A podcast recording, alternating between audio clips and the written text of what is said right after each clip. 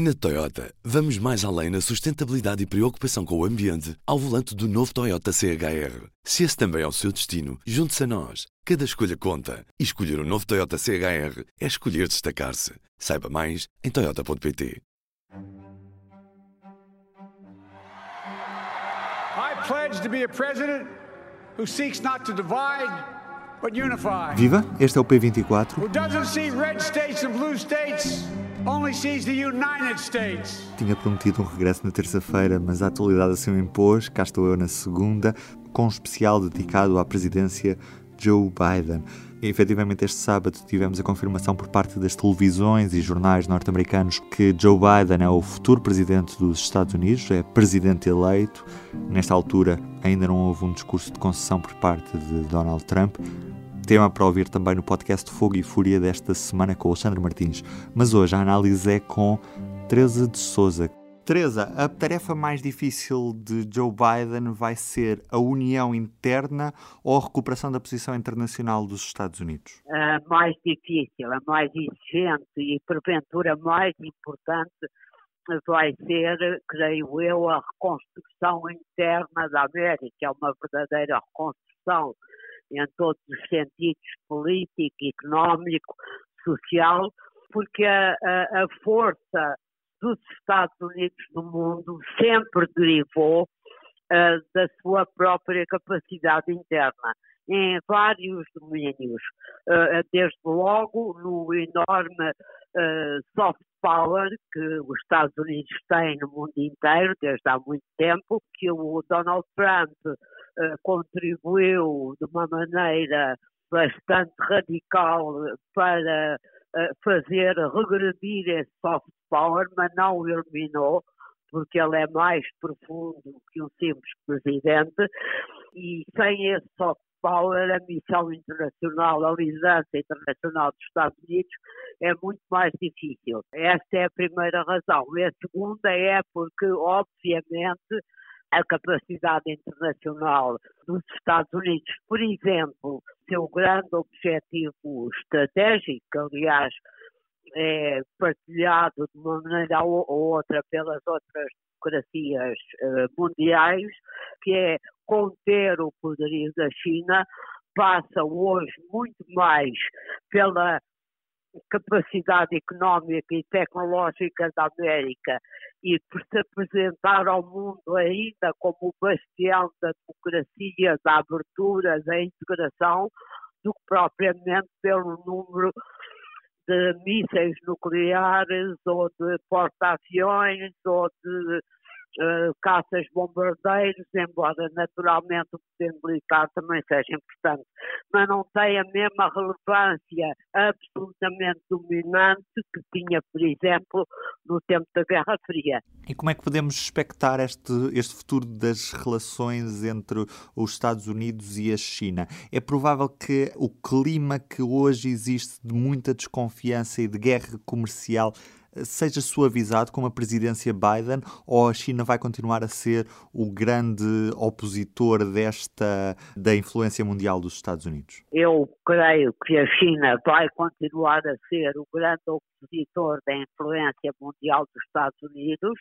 A China tem uma estratégia de longo prazo muito clara que passa por ser em 2049, até tem uma data nos 100 anos da Revolução a potência hegemónica mundial é um desejo, é uma estratégia, não creio que seja realidade, mas enfim, logo veremos.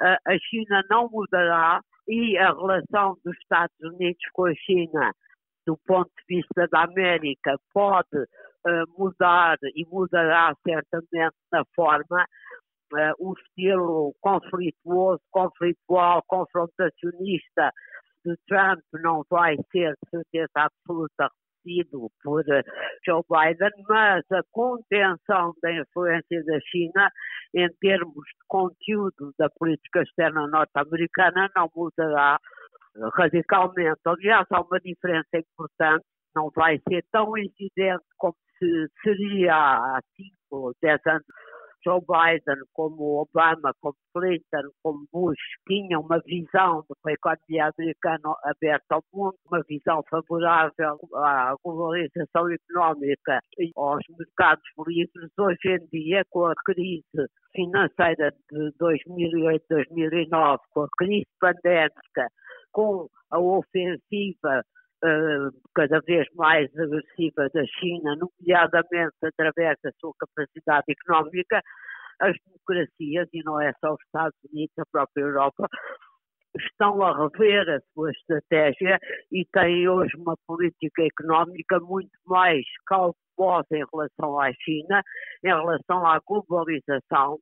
Perceberam que não podem depender da China em uh, uh, partes, setores económicos de importância estratégica, isso foi muito claro durante a pandemia, por exemplo, mas já era claro em relação a outros setores da atividade económica antes da pandemia e, portanto, a visão de Biden, tal como está a mudar a visão da União Europeia, será uma visão mais cautelosa, mais uh, made in America, direi eu, do que era no tempo de Obama ou de Clinton ou de Bush, dos anteriores presidentes norte-americanos. Uh, Teresa, qual é que será o futuro do Partido Republicano sem Trump na Casa Branca? O Partido Republicano vai continuar marcado pelo trumpismo ou, ou tem de seguir outra linha ideológica?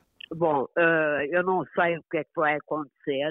Os analistas norte-americanos dividem-se, mas há uma coisa que é verdade nos últimos quatro anos, o Partido Republicano capitulou de alguma maneira perante o populismo de Trump.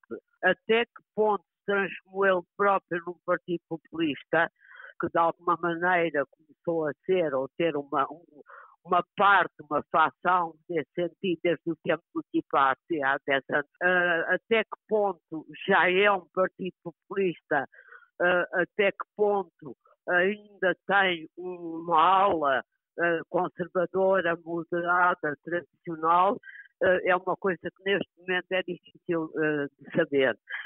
Vai depender muito também, creio eu, do que o Trump vai fazer nos próximos tempos. Se quiser continuar ativo na política, ele vai tentar continuar e com alguma hipótese de, de êxito a ter um controle absoluto sobre o Partido Republicano uh, para se servir dele com os seus objetivos políticos. Se não for esse o seu uh, caminho, pode libertar um pouco o Partido Republicano para uma atitude mais bipartidária no Congresso, mais cooperativa, mais consensual. Mas nós não sabemos eu pelo menos não sei, e creio que pouca gente saberá o que Trump tenciona fazer, nem o que vai na cabeça dele neste momento. É essa a grande incógnita. Agora, os 70 milhões de pessoas que votaram em Trump uh, não são como o Trump. É preciso perceber-se isso muito bem. Uh, podes cruzar-te na rua e ter a conversa mais civilizada e interessante do mundo com um votante do Trump sem sequer saber que ele votou em Trump. É uma uh, vastíssima uh, coligação, digamos assim, ou somatório de pessoas, algumas são normais, como qualquer eleitor democrata, portanto não é 70 milhões de americanos iguais a Trump. Isso não há. Teresa, muito obrigado. Beijinhos. Viva! Este é o P24. Olá, este é o Poder Público. Sobre Carris. Este é o Vitamina P. Vamos lá? Já segue os podcasts do Público? Subscreva no iTunes, Spotify ou na sua aplicação para podcasts. E do P24 é tudo por hoje. Eu sou o Ruben Martins e estou de regresso amanhã. Até lá. O público fica no ouvido. Na Toyota, vamos mais além na sustentabilidade e preocupação com o ambiente ao volante do novo Toyota CHR. Se esse também é o seu destino, junte-se a nós. Cada escolha conta. E escolher o um novo Toyota CHR é escolher destacar-se. Saiba mais em Toyota.pt.